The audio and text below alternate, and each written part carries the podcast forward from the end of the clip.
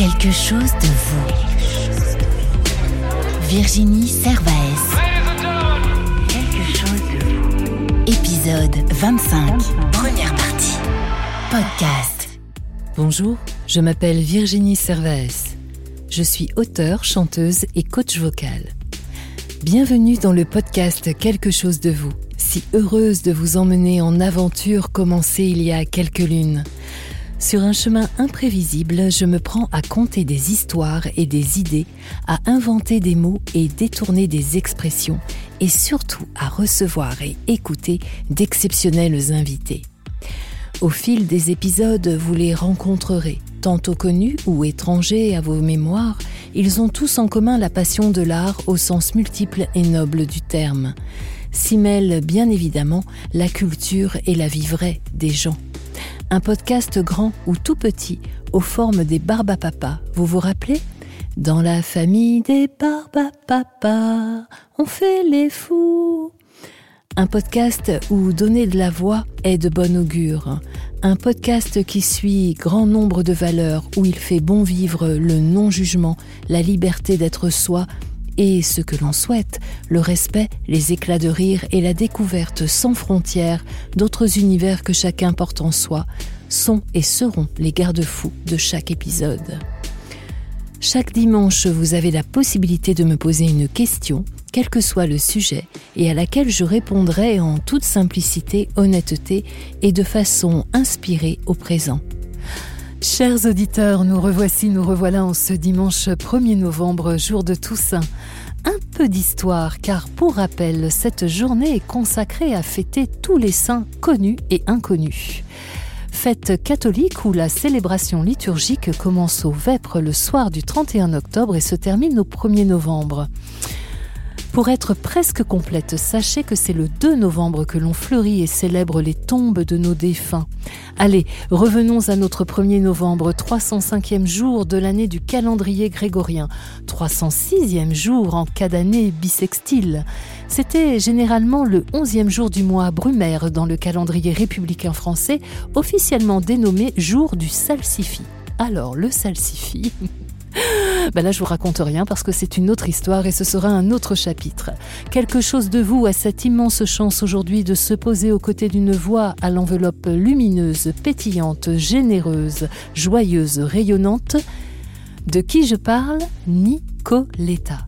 Et oui, Nicoletta nous fait l'honneur de partager avec nous tous un de ces moments précieux où elle nous contera quelques bribes de ses 50 ans de carrière.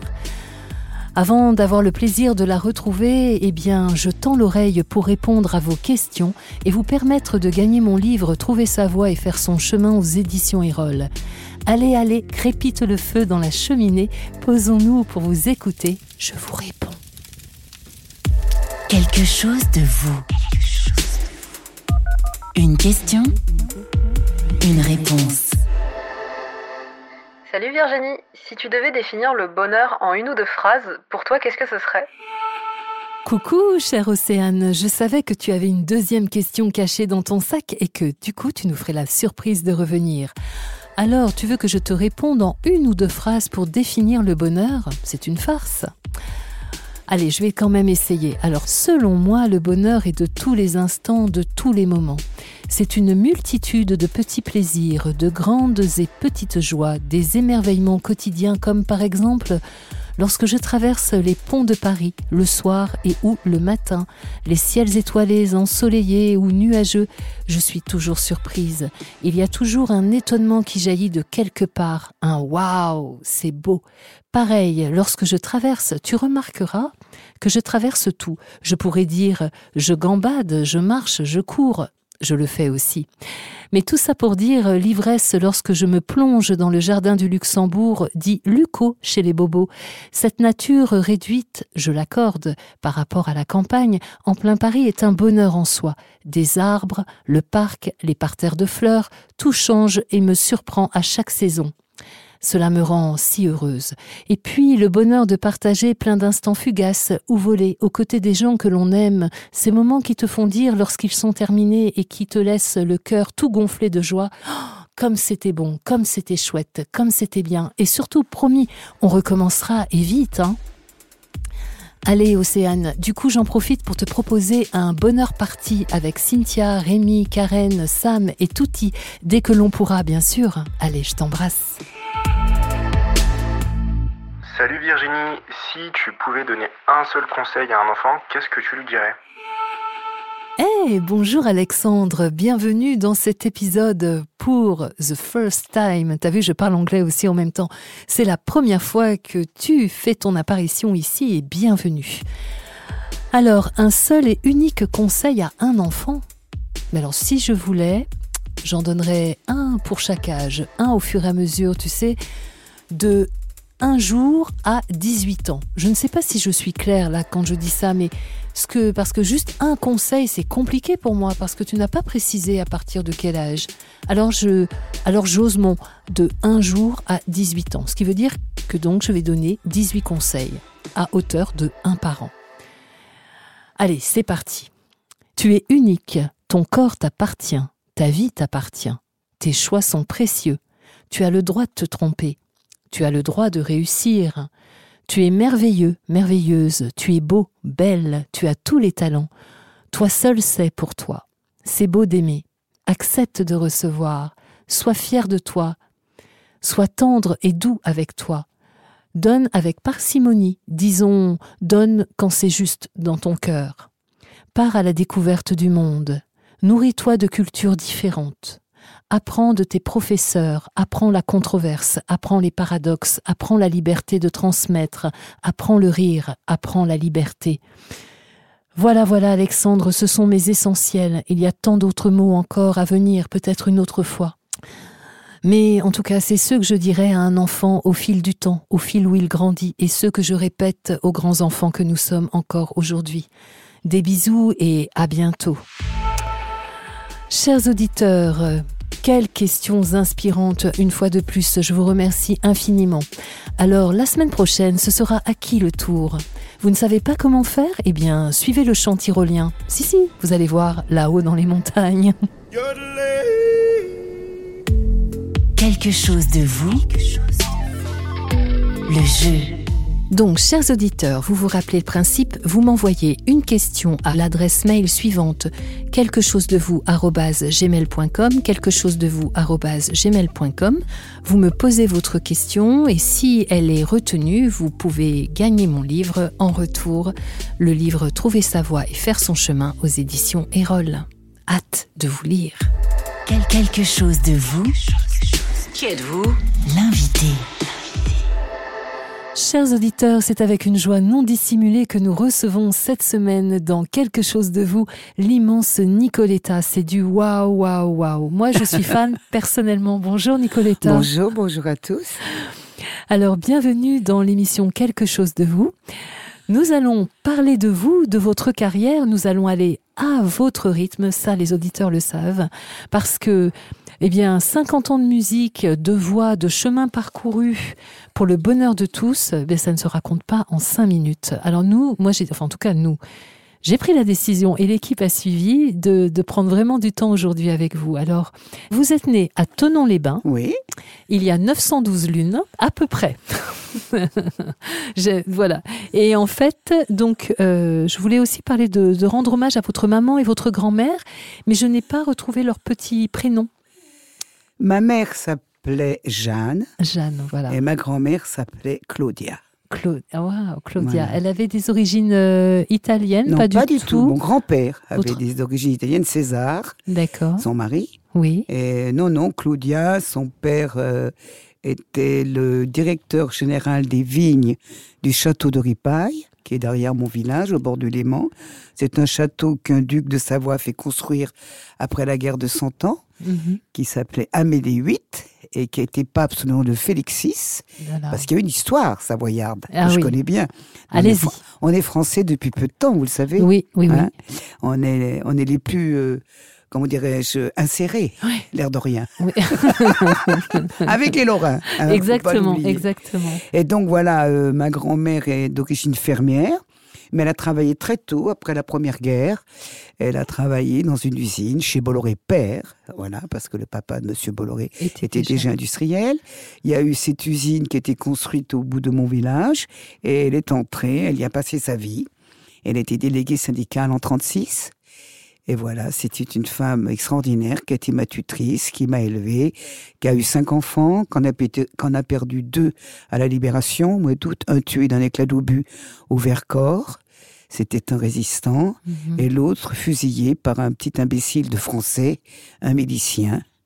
Il l'a descendu, il avait 17 ans sur la place à Tonon, où il y a sa plaque commémorative d'ailleurs. Il est descendu en compagnie de Marie Reinhardt, qui était la nièce de Django, Oui. parce que ma grand-mère hébergeait Django et ses roulottes pendant toute la guerre. Pendant un an, euh, il était à Tonon-les-Bains, sur les terres de ma mamie, sous ses premiers. Voilà. Oui, et d'ailleurs, en plus, euh, il est, il est, enfin, il est dit que votre, euh, d'ailleurs, je- je- peut-être que ça, ça, ça joue aussi là-dessus, mais elle était mélomane, votre grand-mère. Non, ma grand-mère n'était pas, pas forcément mélomane. Elle aimait beaucoup les valses et les jolies voix. Et si bien que quand j'ai eu 8 ans, elle m'a envoyé à la chorale euh, du curé. hein. J'ai chanté à la messe, moi, tous les dimanches. Et j'aimais beaucoup quand les grandes messes arrivaient, Oui, toutes les pièces sacrées, parce qu'on répétait beaucoup avec le prêtre. Et mon Dieu, et ce prêtre s'appelait le Père Molinier. Et mon compagnon depuis bientôt 30 ans s'appelle Molinier. oui, Ah, le bon bah. Dieu est gentil avec moi.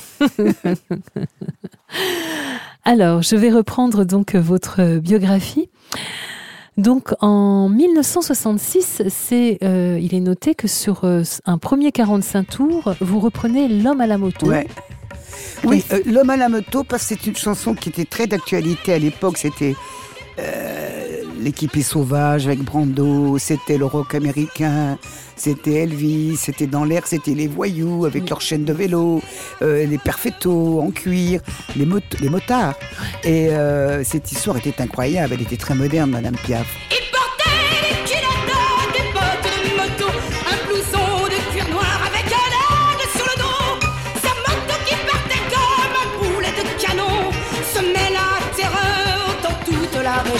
Et j'ai eu la chance pendant une année, l'année après sa mort, d'aller faire des petits déjeuners boulevard Lannes, là où il résidait, sa dernière résidence, avec Théo. J'étais devenu ami avec Théo grâce à Hervé Villard, qui était mon copain, avec lequel il m'hébergeait. euh, à un moment donné, j'ai arrêté d'être à l'hôtel et Hervé commençait à chanter, à avoir du succès. Et donc, euh, je travaillais la nuit comme DJ, pas loin d'ici, d'ailleurs, rue des Chaudets, derrière la Romerie. Je mettais les disques dans un club qui s'appelait le King's Club. Et donc, euh, je faisais des petits déjeuners dans les- la cuisine d'Edith, que je n'ai pas vue sur scène, mais dont j'appréciais beaucoup le talent et la vérité, et l'âme qu'elle avait quand elle chantait. Elle m'impressionnait beaucoup. Et Dieu sait que j'aimais les chanteuses Mhm. américaines, mais elle, c'était ma favorite hein, dans les Français. Et l'homme à la moto, je trouvais ça très moderne et très rigolo. Si bien qu'à mon premier disque, euh, je l'ai fait en son honneur. Et je voulais prouver qu'on pouvait chanter comme une chanson Madame Piaf sans l'imiter. Ma version voilà, est oui. virulente, elle est plus rythmée que la sienne encore. hein. Et, et voilà, et ça m'amusait beaucoup de la faire. Et elle m'a rendu des grands services en plus dans les plein air, parce que dans les stades et les grands chapiteaux, quand il y a beaucoup de rappels, j'en demande à faire quelque chose. Et on chante, le- je débute le Malamoto, tout le monde la sait par cœur.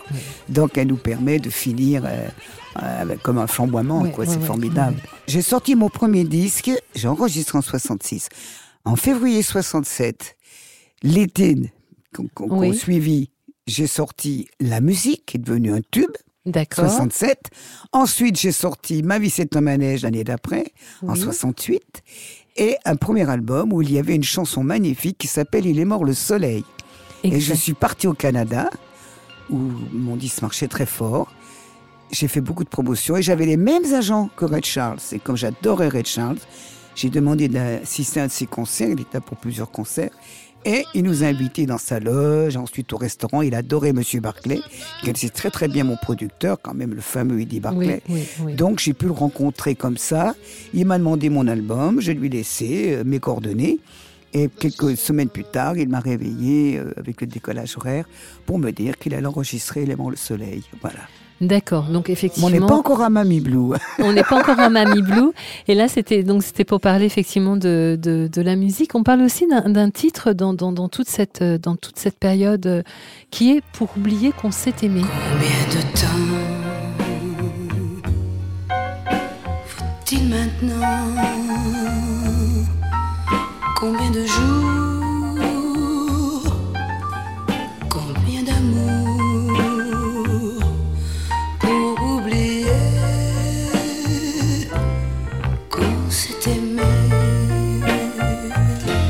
C'est ma première euh, un blues que m'a offert Nino Ferrer. Parce que j'ai été découverte euh, en faisant un bœuf dans le club où je travaillais. De temps en temps, ils engageaient des orchestres, des jeunes musiciens. Et je chantais avec eux des choses anglaises, des choses américaines. Et, et c'est vrai que c'est son bassiste qui m'a découvert, qui était son directeur artistique, et qui a amené faire une audition chez Barclay. Et Nino, tout de suite, m'a beaucoup aidé, a été formidable, et m'a donné cette chanson, pour oublier qu'on s'est aimé, qui est un très beau blues que Nino a composé. C'était un sacré musicien, Nino. Oui, Beaucoup de sensibilité. exact. Oui. Oui, vraiment, quelle tristesse, effectivement, quand il est parti. hein. Mm. Alors en 70, euh, donc on, on l'appelle l'année des voyages. Là, dans ce que dans, dans, dans ce que j'ai écrit, alors j'espère que je n'ai pas, je, je- je suis encore juste avec les dates. euh, on dit que vous présentez la France au Gala du Midem avec trois chansons. Ouais. Qui Comme tous les artistes qui présentent qui- un pays. D'accord. Qui donc- C'est une scène mondiale. Je suis passée entre Elton John et les Edwin Singers.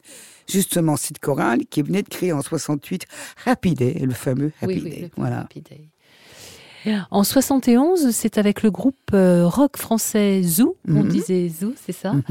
euh, qui la même année collabore euh, avec Léo, Léo. Ferré sur euh, Le Chien et l'album La Solitude. Léo Ferré, ils ont accompagné Léo en tournée. Et, et- et c'est vrai que les Zoos, ma maison dit que j'étais pas contente que je travaille avec eux. Tu n'es pas du tout une chanteuse de groupe.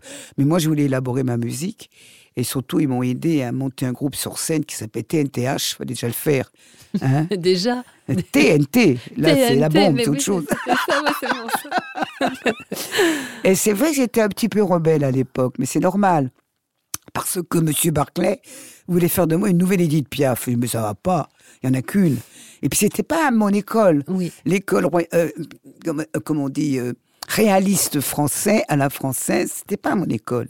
Moi, mon école, c'était la soul music, c'était le gospel, c'était le blues, c'était Red Charles, c'était La Fitzgerald, c'était... euh, euh, comment elle s'appelle, Billie Holiday, que j'écoutais, tous ces gens-là que j'adorais. C'était euh, ensuite, ça a été, euh, comment elle s'appelle, je l'adore, la grande chanteuse Aretha Franklin. Oui. Après, ça a été Benny King. J'aimais aussi celui qui chantait Dock of the Bay de cette chanson. Et c'est quand même une chanson française que j'ai créée. Et c'est ça, Et exactement. ensuite, donc quelques années plus tard, Hubert Giraud, feu Monsieur Giraud qui n'est plus là bien sûr, m'a proposé Mamie Blue. Voilà.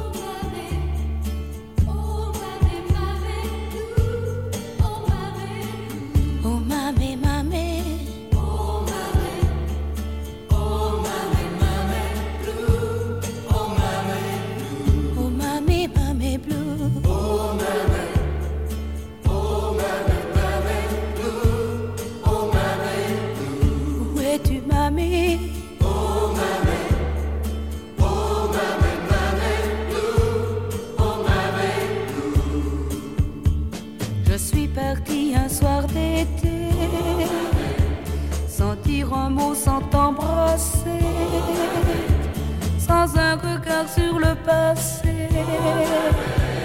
Le passé. Après donc Mamie Blue, après Mamie Blue, j'ai fait Fio Maravilla.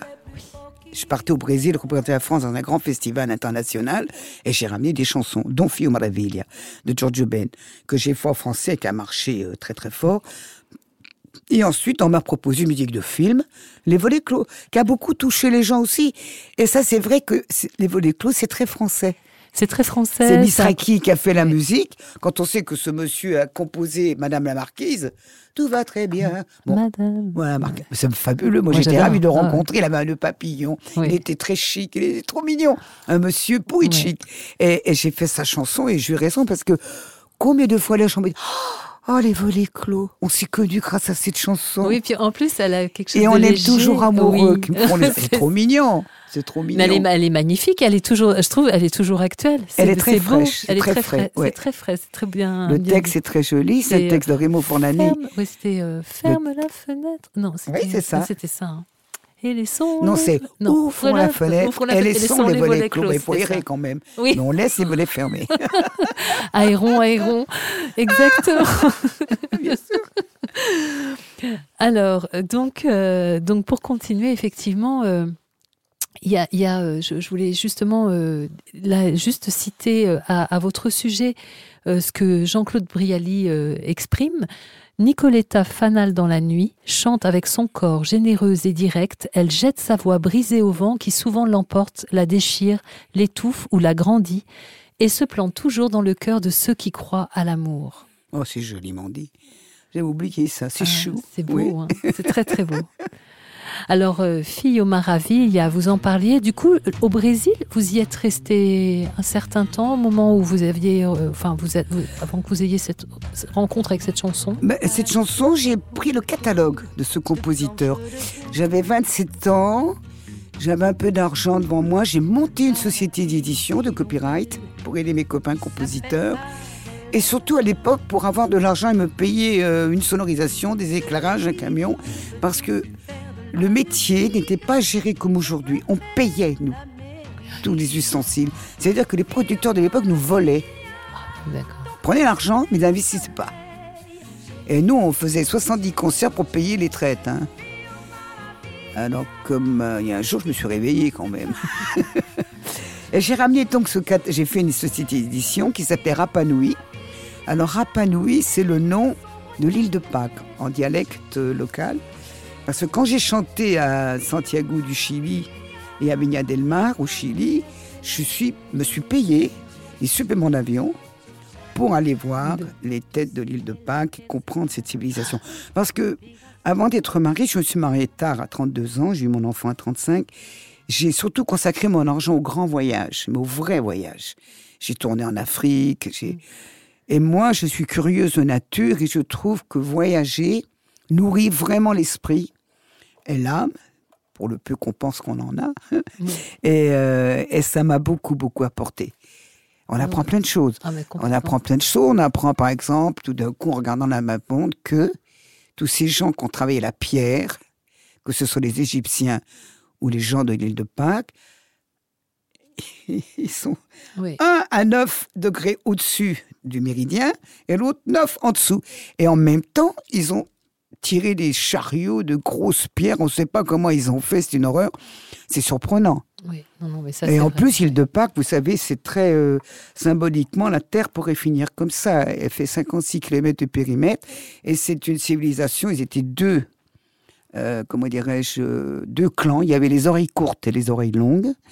Et ils se sont fait la guerre, ils sont devenus anthropophages, ils se sont entretués et ils ont disparu. Et vous voyez ce que je veux dire Complètement. Ma grand-mère était fan de, de, de toutes ces. de- Elle aimait ça aussi. Elle aimait ça. fou, hein. Malheureusement, elle n'a pas pu voyager. C'était son seul regret. Mais alors, je sais qu'elle était fascinée justement euh, par euh, l'île de Pâques. C'est fascinant. Voilà. Il y a plein de chevaux sauvages, magnifiques. Il y a des 300, 400 petits chevaux qui courent comme ça dans la lande, c'est beau. Alors, Noël 1974, peu après avoir interprété en français la chanson du film Papillon, euh, vous enregistrez votre Oui, premier Papillon, ça, gospel. ah, je vous coupe la parole. Pardon, ça m'a beaucoup aidé. C'était une musique faite par un Américain, bien sûr, puisque c'était produit, c'était co-américain. Il y avait, il y avait un acteur américain dedans d'ailleurs. Et c'est l'histoire d'un d'un Français, Papillon. Et donc, euh, Dorfman, Dorfman. producteur Dorfman, m'a choisi pour faire le générique. Et je suis dans l'image fin. On entend ma voix qui monte pendant euh, l'évasion. Et la chanson est très belle et ça m'a lancé au Japon. Ouais, ouais.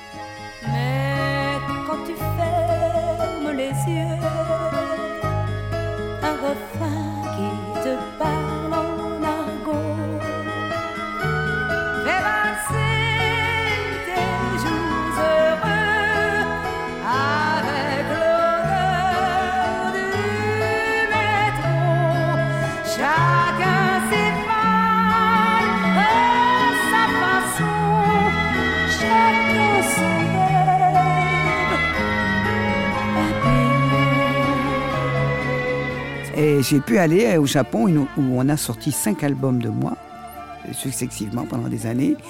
Et euh, mais bon, au Japon, moi alors je trouve que c'est trop fatigant. Ils te couchent à 4h du matin, ils te réveillent à 6h. Ah bon? Ah oui, C'est- des travailleurs de folie. C'est des euh. cinglés. Oh non, non, non, non, non. Deux heures de mal. sommeil? Ah oui, non, mais là, c'est un vite merveilleux, mais j'ai eu du mal. Trop fatigant, trop fatigant. Et, et- et c'est vrai que j'ai commencé à aller à l'étranger grâce à Mamie Blue et, et ce disque-là. Beaucoup. Mamie Blue, j'ai fait l'Espagne, j'ai fait, j'ai fait l'Allemagne, j'ai fait les pays du Nord, la Hollande, tout ça, et l'Amérique du Sud, bien sûr. Et euh, moi, j'aimais bien chanter en Amérique du Sud. Ah oui, Ah c'était... ouais. Et à Rio, j'ai racheté tout le catalogue de Georges Ben, qui n'existait pas en France, que j'ai déposé à la SACEM pour toucher les droits territoriaux français Oui, outre-mer. Et, et voilà, et j'ai ramené aussi dans, dans ma valise une chanson internationale qui a fait le tour du monde.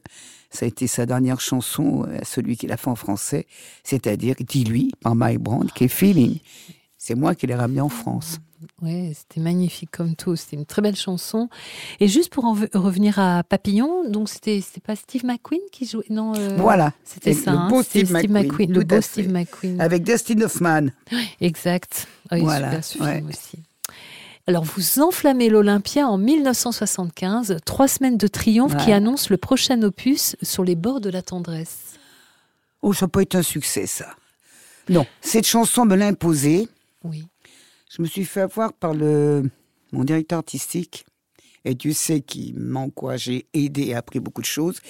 Mais il avait comme petite bonne femme une chanteuse qui était compositeur. Elle avait fait cette chanson. Et il voulait absolument que je la chante pour lui faire un peu de pognon. Et, et- et malheureusement, je l'ai fait, j'aurais pas dû, ça n'a jamais marché, cette chanson. Je le dis la vérité. Non, hein, non, mais- voilà. Mais bon, c'est pas grave. Voilà. C'est des choses qui arrivent à des jeunes chanteuses. Oui, oui, ben, j'ima- j'imagine bien.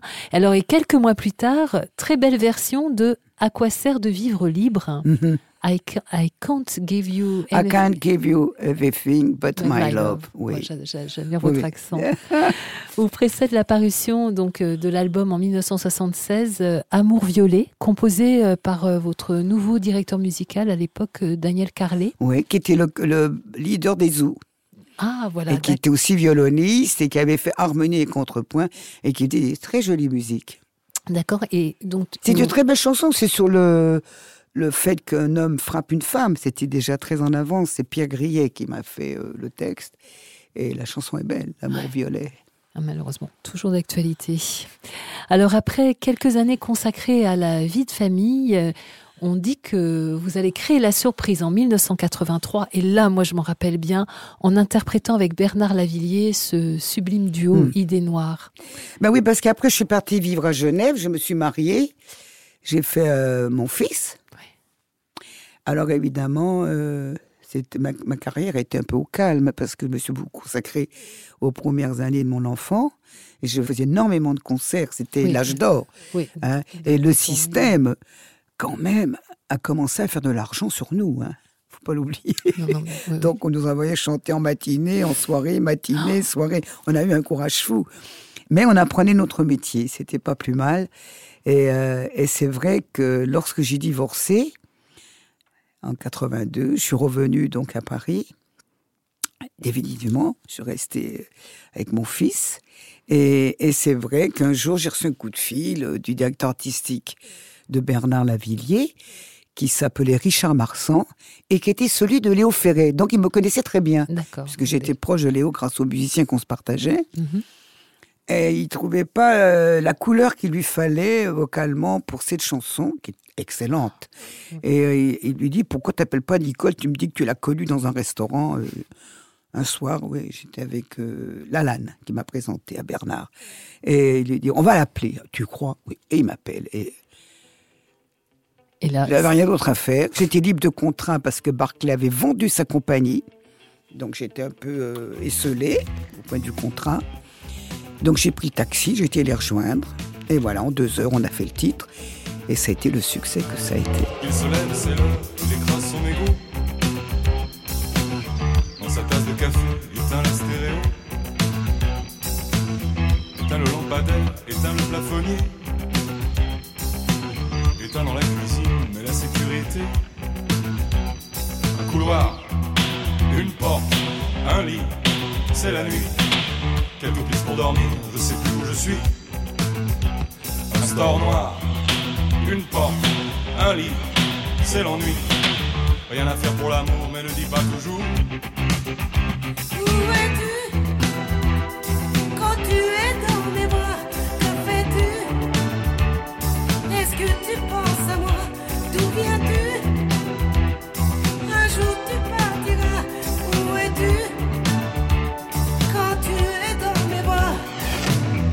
des mauvais rêves, je suis sur un mauvais câble. Dans la paranoïa, pas de marchand de sable. Je vois en panoramique, urgente et désirable. Une blonde décapitée dans sa décapotable. Cauchemar, highway, road trip, fumée noire. Une vente vorace tue au fond d'un couloir. J'en sors pas, cafard, bad trip, idée noire. Avalé par l'espace au fond d'un entonnoir. Je veux m'enfuir, Quand tu es dans mes bras je veux m'enfuir, Est-ce que tu rêves de moi? Je veux m'enfuir, Tu ne penses qu'à toi. Je veux m'enfuir, Tout seul tu finiras. Je veux m'enfuir, Quand tu es dans mes bras je veux m'enfuir, tu rêves de moi. Je veux m'enfuir, Tu ne penses qu'à toi je veux m'enfuir, Tout seul tu finiras. Je veux m'enfuir, je veux partir, je veux de l'amour, du plaisir, de la folie, du désir, je veux pleurer, je veux rire. Je veux m'enfuir, je veux partir, je veux de l'amour, du plaisir, de la folie, du désir, je veux pleurer, je veux rire. Je veux m'enfuir, je veux partir, je veux de l'amour, du plaisir, de la folie, du désir, je veux pleurer, je veux rire.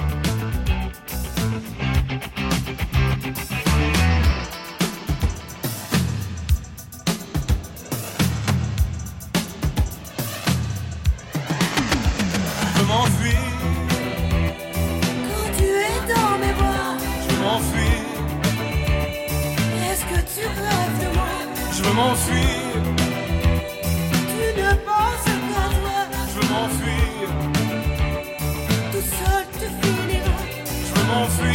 Grande Moi, chanson, voilà, vraiment Grande beaucoup. chanson, elle est, moi, elle est tout le temps, elle est dans mon iPod. Moi, Enfin, toute j'aime beaucoup je- Bernard, il a un talent de folie. Et, et je trouvais qu'en plus, mais vos voix se, se Ouais, met- ça, se- c'est- se ça, je suis très contente Oui. parce que c'est moi qui ai eu l'idée de faire ma voix de tête, un Ah, octave au-dessus, oui. pour pas lui brûler la sienne. Parce Oui, que si parce que- j'avais fait normal, Oui. l'octave normal comme lui, je m'aurais bouffé sa place, la voix. J'ai une grosse voix. Mais en voix tête, elle s'affine. Où es-tu? Ouais. Vous voyez ce que je veux dire? Que, que, Où es-tu? Oui, Ça aurait été odieux. Alors, fallait affiner tout ça. Non, non, non, mais c'est justement ça Et qui me l'a qui pas indiqué. Je l'ai vraiment trouvé toute seule. Parce que je me dis, il faut pas que lui bouffe sa voix, ça va être odieux. Bravo. Et euh, justement, donc, euh, euh, un, un critique inspiré, donc, euh, il n'est pas, il n'est pas cité, mais dit que vous étiez donc un couple surprenant qui fait dire à un critique inspiré que la voix de Nicoletta, superbe et déclinante, marque les angoisses d'un lavillier au bord du précipice. Le single se vend à un million et demi d'exemplaires, ce qui est euh, dingue à l'époque. Et, et, qui, fait- et qui fait partie aujourd'hui vraiment des, des, des chansons des, années, ouais, des références des années 80. ouais, Oui, oui, oui. Non, parce que c'est pas c'est pas un tube, Idée Noire. Non. C'est une chanson, une grande chanson de Bernard Lavillier. Euh, Quand il s'agit de gens comme Bernard, c'est pas beau de dire un tube. Non, c'est vrai. Parce que les années c'est- 80 ont marqué avec plein de tubes rigolos. Oui. On est d'accord C'est vrai, Hein c'est vrai. Euh, Il y a eu euh, léger. Désirless, euh, oui, oui. Voyage Voyage, il y a eu Coquille Dingler, etc. plein, plein. Il y a eu la Watt, il y a eu, il y a eu plein de choses rigolotes. Oui, oui. C'était, c'était encore une année légère, les années Exactement. 80. Oui. C'était bien foufou, sympathique. Et que, bon, après, moi, je trouve que ça s'est gâté un petit peu. Parce que je trouve que c'est bien la légèreté. Un peu de fraîcheur dans des chansons rigolotes, mais elles durent pas longtemps. C'est vrai que c'est des chansons qui n'ont pas le poids que- qu'a pu faire la, la Villiers a des chansons extraordinaires. Quand on va le voir sur scène, il choisit bien ses musiciens. Il a une voix chaude. Et une présence. Il swing, mm. il a une présence, il Ouais. est amusant entre ses chansons, il va servir l'actualité, il va faire des commentaires. Euh, il est intelligent, excusez-moi. euh, je veux pas Non, dire non, que tous les chanteurs sont tarés, mais euh, il a une intelligence qui, qui fait mouche quand même. Et son catalogue est formidable. Il a fait des très belles chansons, très très belles. C'est vrai. Et alors, donc, pour suivre, on vous voit interpréter euh, Bertolt Brecht et Kurt Ah, ça c'est un défi. Eh oui, oui, parce moi je que- pense- oui, à l'époque évidemment c'était difficile. Quand on a une cinquantaine d'années, c'est difficile de surgir dans l'actualité parce que on est du déjà vu, du déjà entendu, on ne crée plus de surprises. C'est compliqué. Alors, on m'a fait une proposition d'aller jouer euh, le rôle principal euh, dans un opéra épique de Brecht et de Kurt qui sont composés dans- aux années 30, successivement après l'opéra de Katsu. Et ce qui est intéressant, c'est que cette pièce, il y a ce fameux Moon of Alabama, qui était le chant principal des chansons de l'opéra. Parce que les opéras de Kurt Weill, c'est la partie opéra symphonique, et tout d'un coup, ils sont recoupés de trucs théâtrales, épiques, dirais-je, donc c'est comme ça qu'ils appellent ça, où il y a des songs, des chansons. Et, euh, et ils m'ont choisi pour faire ce rôle de Jill qui est une pute dans le désert du Nevada en Amérique, à l'époque des pionniers. Et le thème de cette pièce que Brecht a écrite sur les musiques de Weill, donc c'est parler d'une liberté très mal utilisée par un certain capitalisme. Donc, c'est l'histoire de la veuve Big Big avec ses deux fondés de pouvoir qui fuient les, les- les flics d'État, bah, ce sont des voyous, pour monter en plein désert une ville piège qui s'appelle Mahagoni. Et là, tous les petits trappeurs qui arrivent, ils se font piéger. Parce qu'il y a sept putes. Moi, je suis la reine des putes. hein. Vraiment. euh, et et, euh, elles vont l'arponner, elle, elle va l'arponner, lui prendre tout son argent, elle va le ruiner. Et tous les thèmes, c'est vraiment euh, euh, l'argent, la bouffe, le manque de liberté, tout- tout- tout- tous les poncifs sont, sont employés. hein. C'est très intéressant. Et, et c'est un rôle difficile. J'ai beaucoup travaillé, 8 heures par jour. À l'opéra, tout le monde travaille 8 heures par jour. Les répétitions sont intenses. Voilà, pour jouer quatre soirs, hein, quatre Oui. ou cinq soirs, et on travaille deux mois hein, tous les jours. Mais c'était une très belle expérience. J'ai pas gagné beaucoup d'argent, mais j'avais quand même 45 musiciens dans la fosse, qui étaient le TLP, qui étaient quand même euh, les musiciens de, de la Loire, avec Marc Soussereau à la baguette. Et j'avais des chanteurs vraiment très émérites avec moi, et c'était vraiment intéressant d'avoir une discipline vocale comme ça. Et, et c'était dur parce que au départ, le milieu de l'opéra, euh, ils aiment pas trop les chanteuses de Ça, variété. ouais, je je me suis sais. frotté Alors là, à des angoisses. hein. Enfin, je suis pas là pour parler de ça. Non, Mais- non, mais c'est int- c'est intéressant parce que justement. Mais euh, j'ai été vite on- on- adopté. Ils ont voilà. vu ma ténacité, ma pugnacité. C'est ce que j'allais dire quand vous Et, dites euh, 8 heures par jour. Je sais que vous êtes une travailleuse Il émérite faut, au niveau de la, du Non, chant. je ne serais pas arrivé. Donc, euh, de toute façon, euh, enfin, et, et- et parler de ce volet-là qu'on connaît moins. Et vous savez pourquoi j'ai accepté cette pièce? Parce que j'adorais écouter le disque des Doors, où ils ont fait une variation sur ce thème, le Moon of Alabama. Oui. Oh, show the way to the next whiskey bar. Oh, don't ask why. Oh, don't ask why. Hein? Voilà. c'est Voilà, c'est connu. Oh, moon all of, euh, of Alabama, we now must say goodbye. Et, et j'ai accepté le rôle pour ça, parce que je connaissais la chanson. P- Pensiez-vous. Mais voilà, j'ai appris plein de choses, parce que je Oui, me suis oui, nourri c'était- du travail des classiques. Oui. J'ai chanter vraiment bien juste, très en place.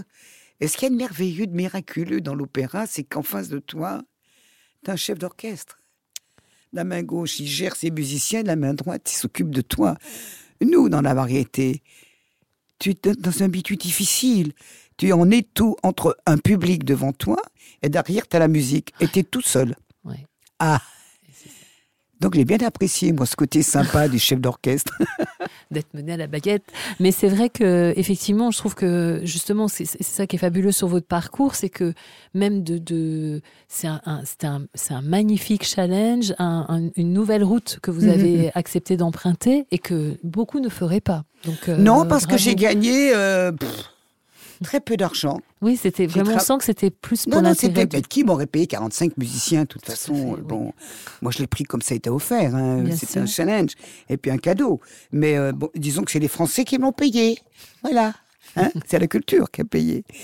Mais aussi, j'ai fait l'autre expérience que j'ai beaucoup aimée. C'est grâce à Nino. Nino Ferrer m'a m'a conseillé au, au metteur en scène et au théâtre de l'Unité. J'ai fait Quasimodo. J'ai fait le rôle d'Esmeralda. Oui. Bien avant Notre-Dame de Paris. C'était à peu près à cette À époque-là. cette époque-là aussi. oui. Je me suis beaucoup consacré donc Oui. au, au- au théâtre musical et, et c'est vrai que là aussi je me suis amusée comme une folle parce que c'était sous un immense chapiteau à l'emplacement de Reuilly. On avait les bras de la scène qui étaient faits, j'avais des canards, je les voyais grandir et je- on a fait quand même euh, 28 représentations si c'est pas plus et on a fait 247 000 spectateurs. Et j'ai chanté neuf poèmes de Victor Hugo sur des musiques originales faites par William Scheller, mon ami. Et j'avais là oh, l'Orchestre Philharmonique de Paris quand même. Donc, euh, je ne vais pas me plaindre. hein. C'est des cadeaux merveilleux. Et j'ai appris à, à avoir plus confiance en moi parce que Scheller, c'est mon maestro.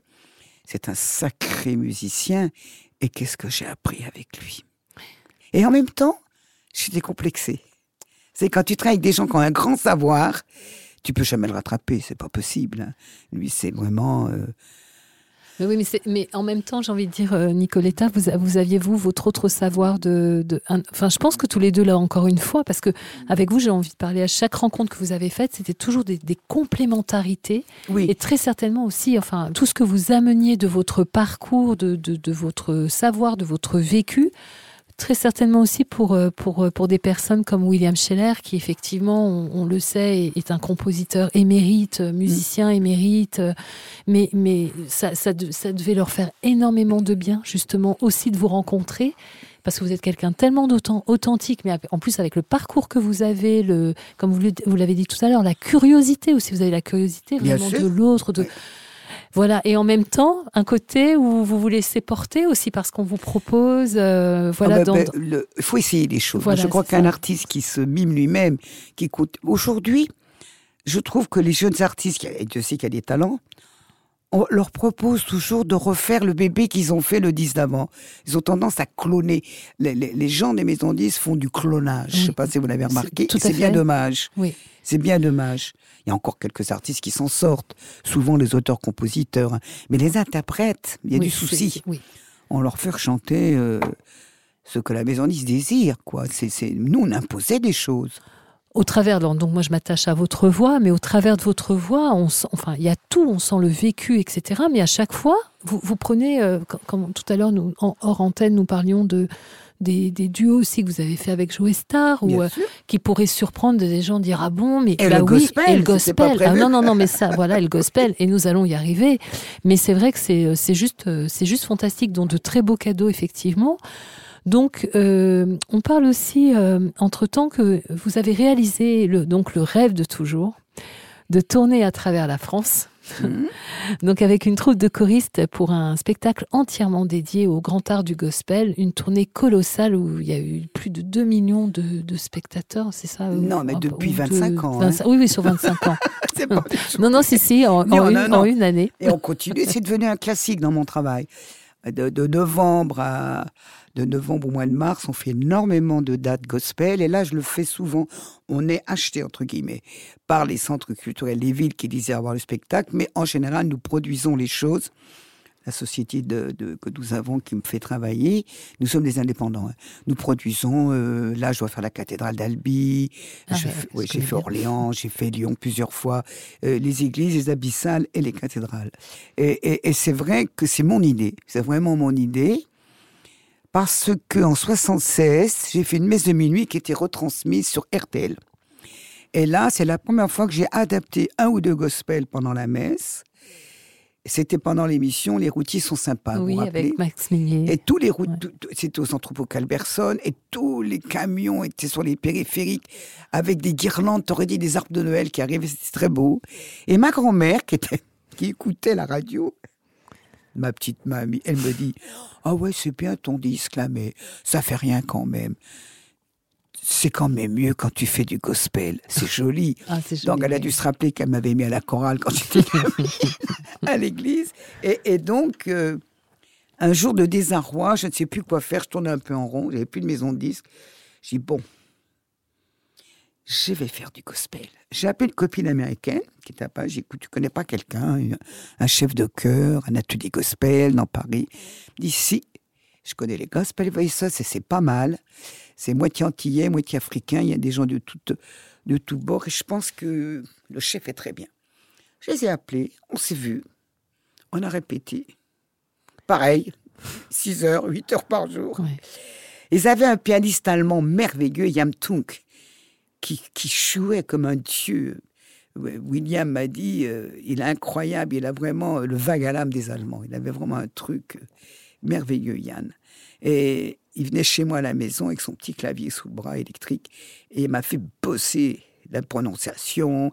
Parce que le gospel, musicalement, il y a du travail, mais il y a aussi le son américain. Et aussi, il faut qu'on comprenne ce qu'on est en train de dire. Et pour comprendre ce que j'étais en train de chanter, je me suis servi d'un livre merveilleux qu'a fait notre académicienne, notre première académicienne, c'était Marguerite Yourcenar.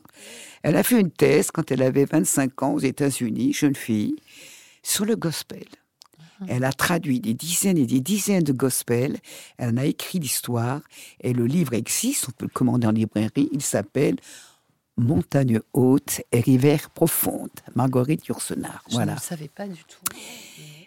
Moi non plus, mais c'est un des grands amis de grand ami pardon de Marguerite qui me l'a conseillé. Un monsieur qui était le président de la- de l'Académie de la musique, qui était un ami merveilleux, qui n'est plus là aujourd'hui, et qui était ami avec Marguerite, qui m'a dit tu devrais lire. Marguerite, elle connaît bien le gospel, elle a travaillé dessus, c'était sa thèse. Alors voilà. Fantastique. On, on J'ai eu de la chance, pas. hein. Oui, Ça, ça s'appelle avoir de la chance. exactement. Voilà. Donc, avec ce slang qu'emploient les Noirs américains, parce que c'est la première musique africano-américaine, c'est la première musique black and white. Si le Noir américain ne découvre pas le clavier, il aurait continué à jouer du tam-tam, hein. Non, mais c'est vrai, c'est vrai, ce que vous dites. avec ardeur et bonheur, bien, Bien sûr. sûr. Mais, mais là, ça, c'était. Quand on voit le film Couleur pourpre, Oh oui. on les voit à la messe le, Oui. le dimanche début, Mhm. et ils ont les old school band, Oui. et ils vont déjà avec la petite fanfare à l'église, Oui. c'est joli. Et, Hein? et alors, les, les auditeurs ne, ne, ne voient pas Ah oui, Nicoletta, moi, je mais si swing. vous saviez, elle swing, mais alors euh, vraiment tout est dans, dans le corps. Non, non, j'ai eu beaucoup de chance d'avoir cette référence, parce que vous ne le saviez pas, et moi non plus. Non, du tout, de- du de tout, du tout. Ah non, non, là, c'est vraiment une, une je Donc l'apprends là. ça m'a fait... Parce que quand tu écoutes, si t'as pas... Disent pas children, ils disent children. Ils mangent le D et le R, le, le, le, le, le chanteur noir américain. oui, oui. Ils, ils mangent pas mal de choses. hein. Et puis ils ont des expressions à eux. Et c'est vrai que c'est très, très. je- enfin, moi, j'ai toujours entendu parler euh, pour les quelques fois où j'ai où j'ai j'ai chanté en, en, en, chœur gospel. C'était très, très à cheval. Le chef de chœur était très à cheval sur la oui, parce qu'il y a des prononciation. tempos. Il faut être dans- bon, en plus, les- on saute d'un octave à l'autre parfois, le Complètement, thème. bah. Paf, il y a sept notes qu'il faut lancer tous ensemble. Et il y a les divisions d'harmonie qui sont très intéressantes. Et si tu chantes faux, ça s'entend tout de suite. Ouais, complètement. ouais. Et puis souvent, tu réattaques la chanson, dans l'altération du temps, c'est-à-dire en haut du silence. C'est compliqué à faire. Moi, je suis pas doué pour ça, j'ai travaillé. C'est pas ma musicalité Mm, mm, mm, naturelle, vous comprenez? Mais avec le travail, on y arrive. Le travail, toujours le travail, et ça, il y a que ça de vrai. Alors euh, également, euh, là donc on parle aussi d'un un autre de, donc, de vos grands titres dont on a parlé tout à l'heure, qui est la musique, qui a été euh, repris par euh, la Star Academy. Oui, c'est connu- mignon ça. hein. Oui, Ouais. parce que ça a connu de nouveau un succès médiatique. euh, Oui, si ça, met, ça a mis de la lumière sur moi, bien sûr. Mais euh, c'est vrai que ça a lancé cette émission qui a duré une dizaine d'années, j'ai l'impression. hein. oui, oui, oui. Et moi, ça m'a remis un peu en actualité. Le, le- le succès de ces enfants m'ont fait comme une petite caresse. hein. C'était très bien. La maison 10 a ressorti une compilation, j'en ai beaucoup vendu. Et j'ai refait du monde dans mes... Ça a été un support. Non, non, non, vraiment, c'était bien.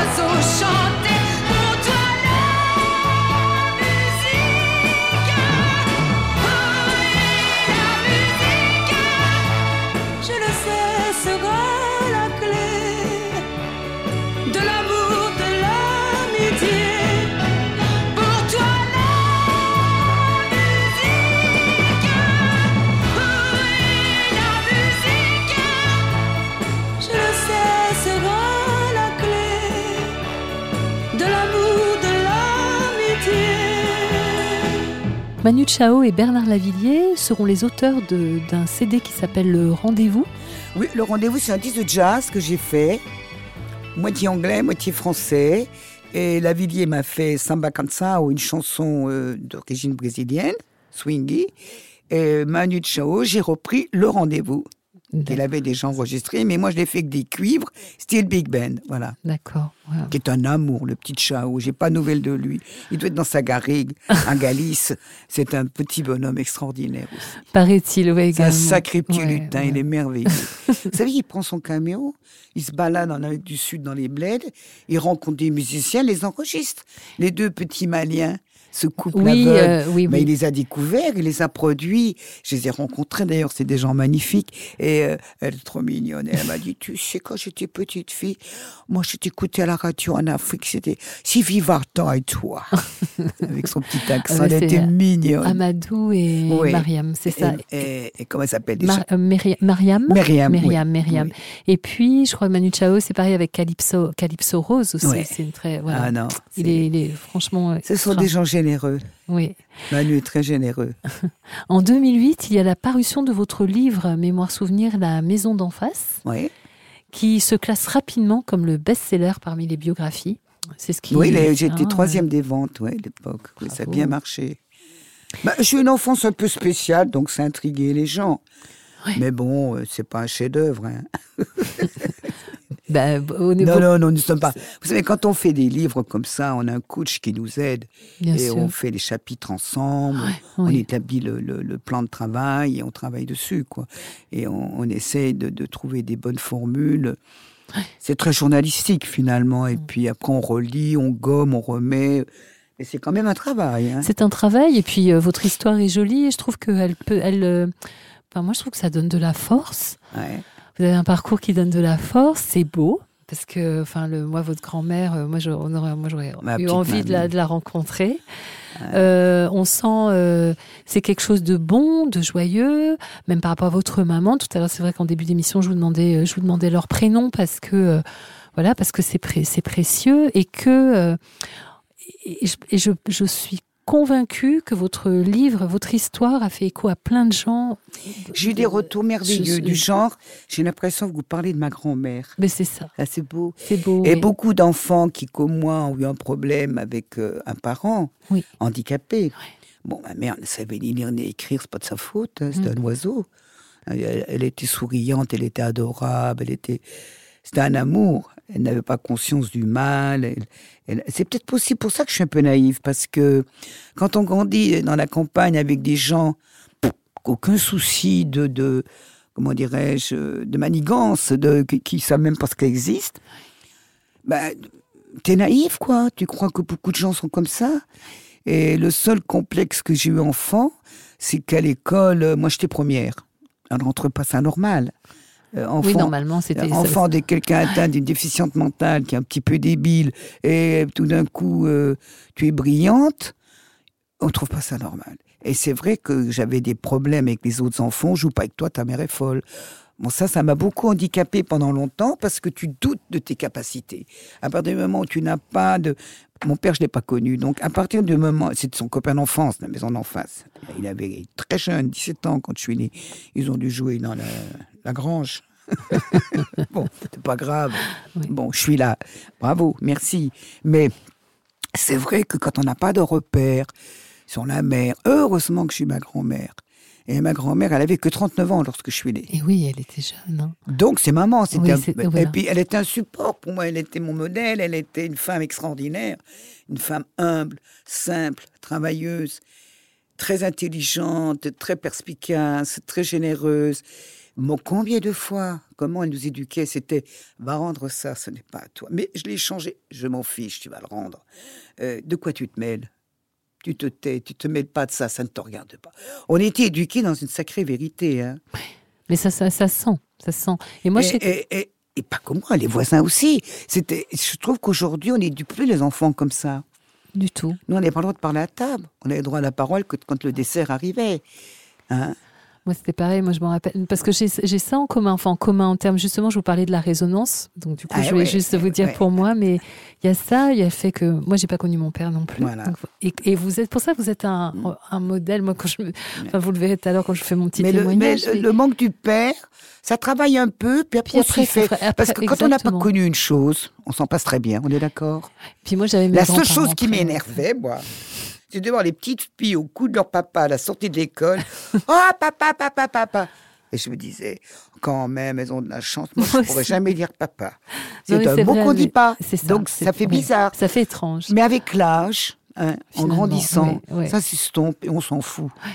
Il y, a des, Ouais. il, y a des, il y a des moments, moi je me demandais, euh, bon, euh, c'est vrai, j'aurais aimé avoir des, des, des, petites, des petites bribes de plus de choses, mais Oui. en fait, finalement, c'est vrai que ce n'est quand même, je vous rejoins, ce n'est pas un handicap pour, euh, pour grandir, au contraire. En même temps, ça en devient une autre force aussi. hein.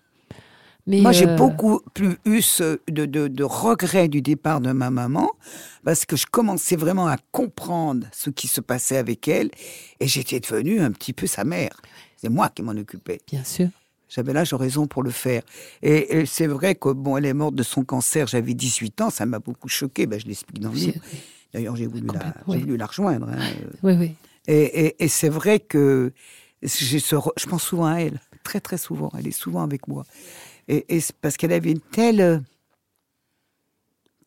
clarté de vie. Elle rigolait toute seule. Elle faisait le ménage des petites grenouilles de bénité du fond du village. Les petites, euh, tout en noir, les petites mamines qui allaient à la messe tous les matins. Vous savez, les grenouilles de. Oui, oui. Elle était chez elle était m'amour. C'était un amour de femme. Pas de manigance. Mon Dieu. C'était, et, et c'est vrai que je regrette qu'elle soit partie si tôt. Mais je, je, je- enfin, en même temps, vous voyez, je- moi, je, je- enfin, vous, je vous dis, vous le verrez dans mon tout petit petite chose que je dis après de vous, mais c'est, je, je trouve que vous en êtes, euh, vous en êtes totalement l'héritière parce que vous, vous avez, vous- comme vous l'avez, vous avez parlé tout à l'heure de votre côté naïf mais lucide Mm. de, Mhm. l'être, tout en, est- en, en gardant cette, euh, vous avez cette joie de vivre, vous avez ce, euh, je, je- enfin, le- on on sent qu'avec vous, le bonheur, il, est- il, voilà, il peut être là de tous les instants et c'est des petites choses, ça peut être des rencontres, ça peut être un émerveillement de, et vous, on sent cet héritage là. En tout cas, moi, c'est comme Mais ça la que vie, je- c'est tout. Et la ça, vie, la vie. Tous les matins, on doit dire merci à la vie. Exactement. Et je peux en parler. J'ai fait un coma euh, de huit jours quand j'étais jeune. Donc, c'est vrai que ce coma, je suis restée un mois à l'hôpital toute seule d'ailleurs. J'ai eu le temps de réfléchir. Eh ben, tu te dis, euh, ben, un ou deux la vie. Je vais te prendre par la main Mm. et je vais me faire un beau chemin.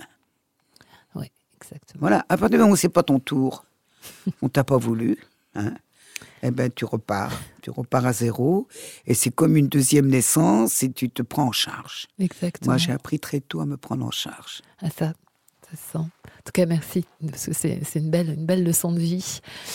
Alors, euh, on, on parle également dans- en année euh, 2011. euh, vous aviez fêté vos 40 ans de scène et euh, donc vous avez fait une tournée qui a fait l'objet euh, d'un magnifique double live qui est devenu un DVD triple disque d'or à l'époque. Voilà. Oui, 75 000. Voilà. Mm. Oh, c'est fou. Surtout qu'aujourd'hui, maintenant, on a l'impression, je sais plus, mais ça a vraiment réduit, hein, je crois. Ah, avec les- maintenant c'est 10 000. je sais Dix- plus. Et vous vous rendez compte que nous, c'était 500 000 minimum. Non, mais c'est, mais pour c'est ça, pour- je me rappelle. Mais nous, on était à l'âge d'or. Oh, Et les, les- les gens de ma génération, les yéyés plus nous, les années 70, on a vraiment créé le métier. Le, le- le système s'est basé sur nous quand même. Hein. Ils ont fait de l'argent.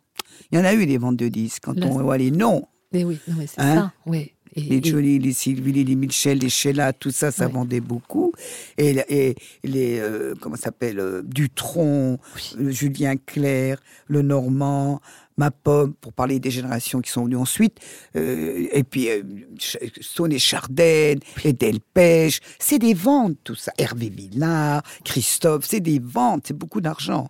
et, et pour, beau- enfin, Pour ne citer que les plus grandes époques. hein, oui, mais j'en grandes l'époque, mais qui sont quand même, finalement, qui, qu'on ressort encore aujourd'hui. Parce que on ne sait pas faire sans cet héritage-là non plus. Hein, Bah, ils n'ont pas, de- pas trop de répertoire hein, maintenant. À partir des années 90, Il y a beaucoup de, reprises. a- moins- à part moins- les auteurs-compositeurs, je le redis, Oui. les interprètes, c'est difficile.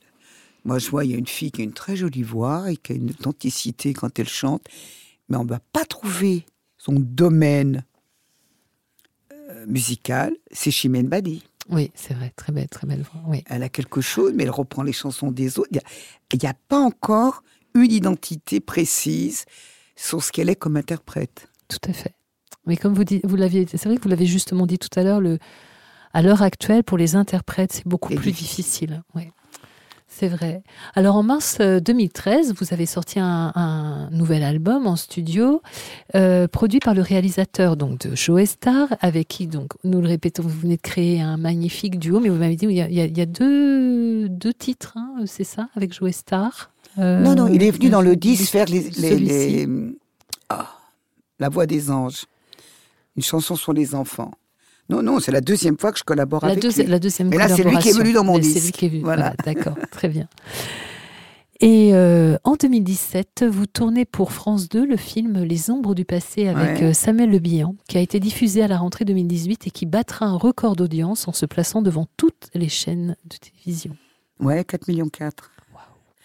C'est un très bon film policier. Moi, j'avais le rôle, mon Dieu, euh, d'une mère meurtrie, employée de maison pendant des années, dans une famille bourgeoise, les parents de Le donc. Eddie Fental est le fils de famille, donc ils ont grandi ensemble, les deux jeunes gens. Et puis elle avait une petite fille. Puis un jour, la petite fille, eh ben, elle est tombée dans la calanque, dans la mer, elle est morte. Et euh, ce qui passait pour être un accident, tout d'un coup, eh bien, eh bien, la mère, elle était dans une voiture, jeune divorcée, elle flirtait et elle a vu le soi-disant accident. Et c'est son propre fils qui a poussé la gamine dans leur jeu d'imbécile à Oui. 10-12 ans. Et donc, elle a rien dit pendant 30 ans. Et l'autre, il va faire croire que c'est le bilan, c'est le copain. Et le copain, il devient fou, il y croit, il prend des cachets, il croit qu'il est devenu... Il se rappelle pas, il est... Il, il sait plus où il en est, le bilan. Il joue très bien, hein, tous Oui, les deux, oui, oui. Et moi, quand même, ben, le, le propre de mon rôle, c'est qu'un jour, quand même, j'avoue tout à le bilan. Et la scène est terrible. Mais Ah, j'avais un bon coach. Mais c'était pas facile à jouer. hein. J'imagine parce que même est-ce euh, question, c'était enfin cette proposition est venue est venue comment euh, elle, elle a atterri comment et, et- Ben, j'ai fait un film avec José Giovanni à 25 ans, qui Mhm. s'appelle Un aller simple, où j'avais un des rôles principaux. Un film policier. Et là, j'avais le rôle d'une petite voyoute qui faisait les banques. hein. C'était qu'une bande avec Rufus, avec plein. Et donc, euh, j'ai pas refait de cinéma parce que j'ai beaucoup travaillé dans mon métier. Et puis là, j'ai fait ensuite pour TF1, il y a, je sais plus quand, 86, je crois, un téléfilm avec Raymond Pellegrin le, le manoir des veuves. Il avait le rôle d'un inspecteur de police et moi d'une criminelle qui est pour garder le manoir pour son fils, tuer tout ce qui arrivait. hein. Voilà, donc euh, des rôles forts quand même, mon Dieu. Et puis là, j'ai fait cette expérience avec euh, Le Bihan. Euh, C'est le metteur en scène qui m'a qui, qui m'a rencontré, qui a décidé de me donner ce rôle. Évidemment, je l'ai fait chigoté, presque pas maquillé, en mer meurtrie, bien sûr. Oui. Mais bon, le cinéma, ça m'intéresserait à partir du moment où je voudrais sortir de tous ces rôles euh, tragiques. J'aimerais faire un truc rigolo. Bien, alors à bon entendeur, salut. Hein on l'entend, on l'entend. hein. Moi, j'adorerais aussi. Alors, donc, euh, 50 ans de scène, c'est, euh, bah, ça y est, hein, ça, ça va démarrer à partir de février Non, 2021. le 3 et 4 février 2021. Je fais un récital au Lido et les girls du Lido, les, les Bubels, vont m'annoncer dans une petite parade et après c'est moi qui chante. Mais j'ai déjà vu des concerts au Lido il y a, que- il y a plus de 30 ans. Moi j'ai vu Sammy Davis Junior, j'ai vu euh, Shirley Basset, ils faisaient des concerts Mais internationaux. Et là, c'est une idée de- du, Lido qui nous ont appelés. Et j'ai allé, paf, on y va. Parce que la scène est magnifique. Ah, Mon c'est magnifique, c'est allé la ouais. voir. Oh, c'est magnifique. Il y a une régie lumière formidable. Et puis, ce qui me permet de bien penser à mon tour de chant que je vais créer. M'endors le soir, je suis déjà dedans. Donc, les 3 et 4 février 2021 au Lido. Vous irez applaudir Nicoletta, je l'espère en tout cas. Moi, je serai au premier rang aussi. Allez. Donc, euh, cher Nicoletta, il est de tradition dans cette émission que je fasse un petit j'ajoute à ma façon. C'est vrai que nous ne nous fréquentons pas euh, tous les jours, mais je vais donc juste dire moi comment je vous ressens. Et puis, comme j'ai grandi avec euh, vous, mais de pas si loin, vous avez, voilà, je voulais vous livrer ces petits mots. Alors, chers auditeurs, j'ajoute que Nicoletta est de ces femmes qui, quand tu la croises, et ou même juste tu l'entends, donne le frisson, mais celui qui te fait dire que tu te lèves et que tu as vraiment envie de faire des choses tous les jours et de te bouger. De ces femmes inspirantes, disais-je, où la niaque, la pugnacité, la ténacité ouvrent toutes les voies, E et X, et font que même si les années passent, eh bien, tu es toujours là, et bien là de ces femmes généreuses, authentiques, drôles, perspicaces, qui te font dire que oui, la vie est joyeuse, parfois tristoune, c'est vrai, mais la vie est belle et qu'il faut la vivre. De ces femmes belles, de ces beautés d'âme qui te transpercent, une femme, femme envoûtante, à la voix aussi au doux sortilège qui sait guérir les cœurs chagrins. De ces femmes où les valeurs ne font Pardon, excusez-moi. Du coup, je, je suis émue en fait. oui, je vais reprendre. Respire, ma fille. Oui. de ces femmes où les valeurs ne font pas que se dire, mais se vivent. De ces femmes qui aiment la chaleur de leur nid et de leur entourage familial véritable, sûr, sécurisant, aimant. Nicoletta est de ces femmes qui me rend fière d'en être une. Merci. Chers auditeurs, clap de fin de la première partie. Nous avons été très bavardes avec Nicoletta et surprise, une deuxième partie avec de jolies confidences arrive dès la semaine prochaine. Pas d'impatience, une semaine, cela passe vite. Et en attendant, je vous propose de l'écouter encore et toujours. Un bonheur pour vos oreilles. Je vous rappelle qu'elle sera également en spectacle les 2 et 3 février 2021 au Lido précisément. Quelque chose de vous. Quelque chose à vous. Lire. Oh là là là là, quel moment extraordinaire avec euh, Nicoletta et je me réjouis de savoir que nous la retrouverons semaine prochaine. Alors pour vous quitter, chers auditeurs, je vais vous lire un poème de Robert Desnos, qui est un poète français né le 4 juillet 1900 à Paris et mort du typhus le 8 juin 1945 au camp de concentration de Theresienstadt en Tchécoslovaquie. C'était un autodidacte rêvant de poésie. Le poème que je vais vous lire aujourd'hui est Le cœur du chêne.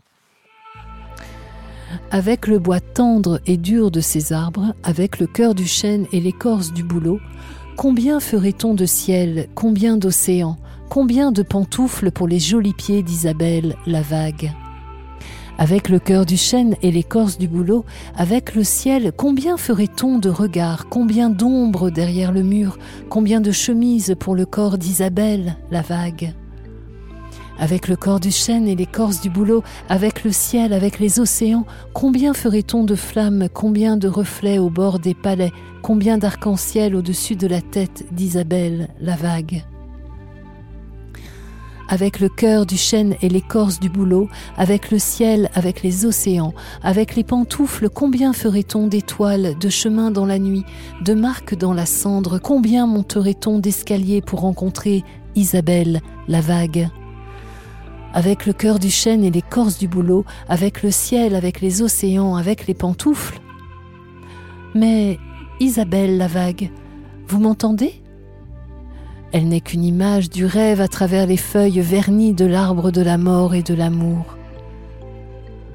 Avec le cœur du chêne et l'écorce du bouleau, qu'elle vienne jusqu'à moi dire en vain la destinée que je retiens dans mon poing fermé et qui ne s'envole pas quand j'ouvre la main et qui s'inscrit en lignes étranges avec le cœur du chêne et l'écorce du bouleau, avec le ciel, elle pourra mirer son visage et ses cheveux au fond de mon âme et baiser ma bouche.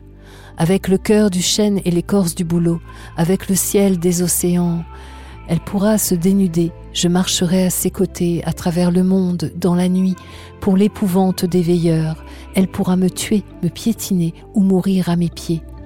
Car j'en aime une autre plus touchante qu'Isabelle la vague avec le cœur du chêne et l'écorce du bouleau, avec le ciel, avec les océans, avec les pantoufles. Chers auditeurs, nous nous retrouvons semaine prochaine avec Nicoletta. Quelque chose de vous lève l'encre et va surfer sur cette vague, non pas d'Isabelle, mais d'une jolie musique triste Non, non, non, non, je vous assure, joyeuse. Allez, allez, prenez soin de vous. Quelque chose de vous. Podcast.